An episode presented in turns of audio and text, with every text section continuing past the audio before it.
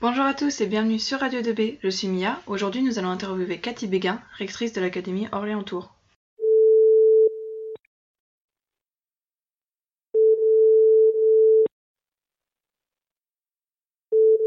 Oui, bonjour, c'est c'est Mia du Malibre Oui, c'est ça. Bon, moi c'est Cathy Béguin, la rectrice de l'Académie. Bonjour madame. Bonjour, vous allez bien? Ça va et vous? Bah oui, ça va, je, comme, euh, comme tout le monde, hein. on prend notre mal en patience, voilà. Donc comme vous l'avez dit, vous êtes Katia Béguin, vous êtes rectrice de l'Académie d'Orléans-Tours et nous voulions tout d'abord vous remercier d'avoir accepté cette interview pour Radio 2B dans le cadre du confinement. Bah, merci à vous, merci à vous. Bonjour. Donc nous voulions vous poser certaines questions, notamment par rapport à la continuité pédagogique. Oui, Donc, le principe de la continuité pédagogique a été affirmé dès le début du confinement. Dans la pratique, cela s'est effectué à travers de nombreuses expérimentations de la part des établissements et des enseignements, avec une phase d'adaptation de tous durant ces trois dernières semaines. Vous, Madame Béguin, qui êtes en charge du pilotage académique de cette continuité, pouvez-vous nous présenter les moyens qui ont été mis en œuvre pour la garantir? Oui. Alors il y a, il y a effectivement eu euh, tout de suite euh, une, une réaction euh, euh, spontanée euh, des, euh, des professeurs qui ont euh, euh, envoyé beaucoup de, euh, documents euh, via, euh, via les, les, euh, ENT ou euh, via des mails tout simplement, les, tous les, tous les euh, environnements numériques de travail pour, euh, pour euh, bien montrer euh, à tous les élèves euh, qu'ils étaient là à leur côté et qu'ils continueraient à les faire travailler, que ce n'était pas les vacances bien sûr. Et par la suite, euh, ça s'est euh, organisé avec euh, euh, des, des ressources numériques euh, nouvelles comme les classes virtuelles du CNED et, euh, et toute une série de, choses. hein. Il y a eu aussi euh, les relais euh, de la nation apprenante, des émissions de télévision qui, euh, cette fois, évidemment, étaient euh, n'étaient pas euh, des programmes qui étaient euh, enseignés par les professeurs, mais qui correspondaient euh, à des programmes scolaires. Donc tout ceci s'est euh, enrichi et surtout ça s'est euh, peu à peu régulé. Je pense que comme tous les élèves, vous avez peut-être eu le sentiment euh, tout de suite d'être un peu débordé, comme tous les parents aussi, euh, parce que tout le monde a, a, a fait cela spontanément. Par la suite, ça s'est euh, organisé de façon à ce que euh, les élèves puissent continuer à travailler, à être accompagnés dans leurs apprentissages. Alors évidemment, il y a eu aussi quelques, euh, euh, au fil du temps, ce que l'on a vu, c'est que bien sûr, il y avait des élèves qui euh, qui n'étaient pas euh, forcément connectés, qui avaient des problèmes de réseau ou qui avaient des, euh, des, des problèmes tout simplement d'équipement numérique. Donc ça aussi, c'est euh, c'est quelque chose qui s'est euh, peu à peu euh, réglé euh, dans le temps, qui est encore en train de se régler parce que c'est une de nos grosses euh, préoccupations euh, que de ne pas laisser des élèves à côté justement de ces euh, euh, ces modalités d'apprentissage à distance qui sont euh, qui sont continuées euh, pour tous les autres. Donc justement par rapport à ça, le lycée Rémi Bello a mis en place un dispositif de près de 46 ordinateurs portables aux élèves qui n'en étaient pas équipés, et ce pour lutter contre les inégalités d'accès au, au numérique. Madame la rectrice, cette solution est-elle suffisante selon vous pour réduire ces inégalités? Alors d'une part, c'est euh, c'est une c'est déjà quelque chose qui est remarquable. Euh, il y a eu euh, il y a eu d'autres euh, d'autres prêts qui ont été faits euh, euh, par avec l'aide des collectivités territoriales parce que ce sont elles qui qui sont évidemment les propriétaires en fait de ces de ces ordinateurs. Les lycées, c'est la région. Pour les pour les collèges, ce sont les conseils départementaux. Donc eux, ils ont donné leur accord et il y a eu euh, beaucoup de euh, de- d'initiatives comme cela pour euh, équiper les élèves pour cette période de justement de d'enseignement à distance et de confinement. Alors non, bien sûr, ça n'est pas suffisant, euh, mais c'est déjà quelque chose qui est important et en particulier euh, reste à l'écart ceux dont je vous parlais tout à l'heure, qui tout simplement n'ont pas de connexion euh, de connexion internet, soit parce qu'ils habitent euh, euh, tout simplement dans, dans un espace rural où où il y a une zone blanche, soit parce parce que leur leur connexion est insuffisante, ça arrive aussi. Donc ce que nous avons fait, et qui va entrer pleinement en vigueur à partir de, de la semaine prochaine, mais évidemment surtout de la rentrée.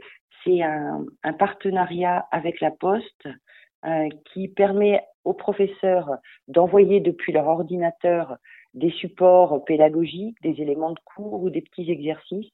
Ils les envoient sur une sorte d'imprimante virtuelle de la poste et ensuite tout est euh, imprimé, acheminé au domicile euh, des parents qui, euh, enfin, et de l'élève donc, qui peuvent ainsi recevoir des éléments aussi pour ne pas être complètement à l'écart.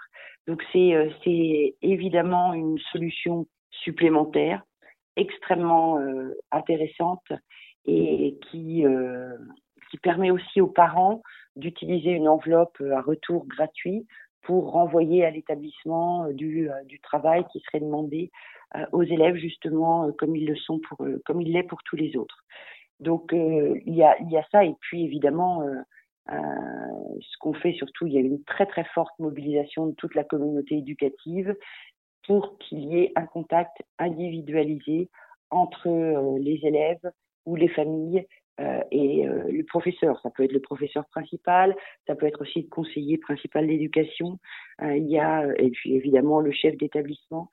C'est quelque chose qui est très important et qui a permis dans nombre de cas de demander à l'élève s'il avait bien compris, même un élève qui est connecté, hein, bien sûr, s'il avait bien compris le cours et si ça n'était pas le cas, ce qu'on pouvait lui réexpliquer, etc. Parce que c'est ce qui se fait normalement dans une classe et qui évidemment est beaucoup plus compliqué euh, dans, dans le cadre qui est le, le nôtre, le vôtre actuellement. Nous voulions revenir sur un des rôles essentiels de l'école qui est la socialisation. Dans le cadre du confinement, comment l'école peut-elle assurer cette mission de socialisation? Alors, cette, euh, justement, cette socialisation qui, euh, qui d'ailleurs vous manque hein, aux uns aux autres, si j'ai bien compris, nous essayons justement de le, de le poursuivre en, en, en, développant ces, dans le cadre de la continuité pédagogique euh, ces outils qui permettent de maintenir le lien social. Évidemment, lorsqu'il y a des classes virtuelles où vous avez euh, les autres élèves, vous avez le professeur, où il peut y avoir des échanges, euh, c'est quelque chose qui, qui le maintient d'une certaine façon. Mais c'est l'essentiel, c'est vraiment ce que je venais de vous dire, c'est de pouvoir rester en contact, maintenir ce lien avec les élèves euh, et les familles pour savoir si, euh, si tout va bien euh, pour, pour tout le monde et bien sûr si les élèves ne se sentent pas trop perdus. Ça, c'est quelque chose qui est développé systématiquement et qui, qui aussi a vocation bien sûr à être rassurant. Des enfants de soignants, de policiers ou dont les parents assurent des missions jugées essentielles ont été accueillis dans leurs établissements. Y a-t-il eu beaucoup d'élèves dans ce cas et que leur est-il proposé?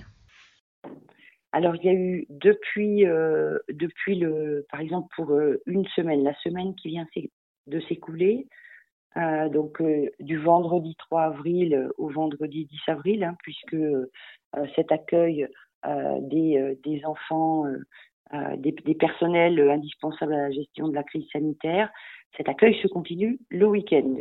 Donc il y a eu au total 6436 enfants qui ont été accueillis au total. Donc, si vous voulez, si je fais une moyenne qui n'a pas forcément grand sens, hein, hein, parce qu'il y, y, en a en général moins le week-end, euh, si je fais une moyenne, ça fait à peu près 800 enfants par jour pour l'académie. Et, euh, et, le tout dans un réseau euh, qui comprend euh, entre 350 et 400 écoles et collèges euh, qui sont mobilisés chaque jour. Alors, ça va continuer pendant, les vacances de printemps. Je dis ça va, mais ça continue pendant les vacances de printemps sur euh, un, volume, disons, un nombre d'établissements qui est un peu plus resserré.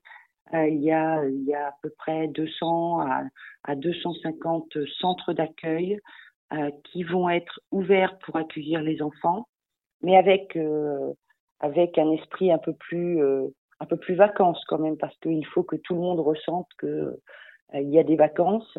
Et donc c'est euh, c'est organisé cette fois avec euh, avec les, les, communautés, les, les, les villes euh, ou les conseils départementaux, avec les départements jeunesse et sport, avec les associations populaires pour qu'il y ait dans les mêmes dans les mêmes conditions, c'est-à-dire qu'un tout petit nombre d'enfants jamais plus de 8-10, et même s'ils sont plus jeunes, plutôt 5 enfants, pour pouvoir les accueillir pendant toute cette période de vacances et leur proposer des activités un peu plus ludiques euh, ou des activités, euh, des activités culturelles aussi, euh, et évidemment permettre à leurs parents d'aller au travail et de sauver des vies. Nous arrivons au terme de notre échange. Avez-vous un message, Madame la rectrice, que vous souhaitez transmettre à nos auditeurs? Ah oui, bien sûr. Alors, si les auditeurs sont, comme je le pense, en majorité des élèves, euh, je sais que cette, euh, cette période est difficile à vivre pour tout le monde. Elle est inédite et elle est en particulier pour, euh, pour des jeunes. Donc je leur demande de, bah, de, de continuer d'une part à, à avoir, à, avoir confiance, à savoir que toute l'institution de l'éducation nationale est mobilisée à leur côté pour faire en sorte que cette année scolaire pour eux ne soit pas perdue. Hein. Bien entendu, ça a été un point essentiel. Euh, et euh, pour faire en sorte qu'ils puissent euh, soit passer dans une classe supérieure l'année suivante en ayant en ayant acquis des, des, éléments évidemment de connaissances solides, soit qu'ils puissent avoir leur leur diplôme. je pense que c'est votre cas. Hein. Vous êtes vous êtes des lycéens, donc vous préparez le bac et c'est évidemment un grand sujet. ça c'est le message pour eux et puis et puis évidemment de ne de ne pas oublier d'avoir confiance en l'humanité. Hein. C'est euh, euh, l'humanité euh, collectivement, bien sûr, qui, qui peut se donner les moyens de vaincre cette épreuve. Et puis évidemment, s'il y a aussi des, des, professeurs, des membres de la communauté éducative, j'ai j'ai évidemment un mot qui est un mot de remerciement vraiment très sincère pour, pour tout ce qui a été fait. Et je leur souhaite de, de prendre des, des vacances qui soient un peu reposantes. Et bien sûr, s'il y a des enfants de soignants, le mot de la fin, c'est merci. Eh bien, merci beaucoup à vous, Madame la rectrice, d'avoir accepté de venir sur Radio 2B pour répondre à nos questions. Avec plaisir, merci. Au revoir. Au revoir.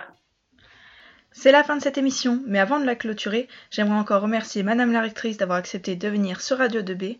Une pensée aussi pour Charline et Déborah, mes deux acolytes de radio avec qui nous avons préparé les questions. On remercie aussi Monsieur Toumoulin, directeur du lycée, qui a rendu possible cet échange, et Roxane, qui nous aide pour nos émissions, mais aussi pour la partie technique de cette dernière. Sur ce, à bientôt sur Radio 2B. Vous écoutez Radio 2B, la radio du lycée Rémi Bello.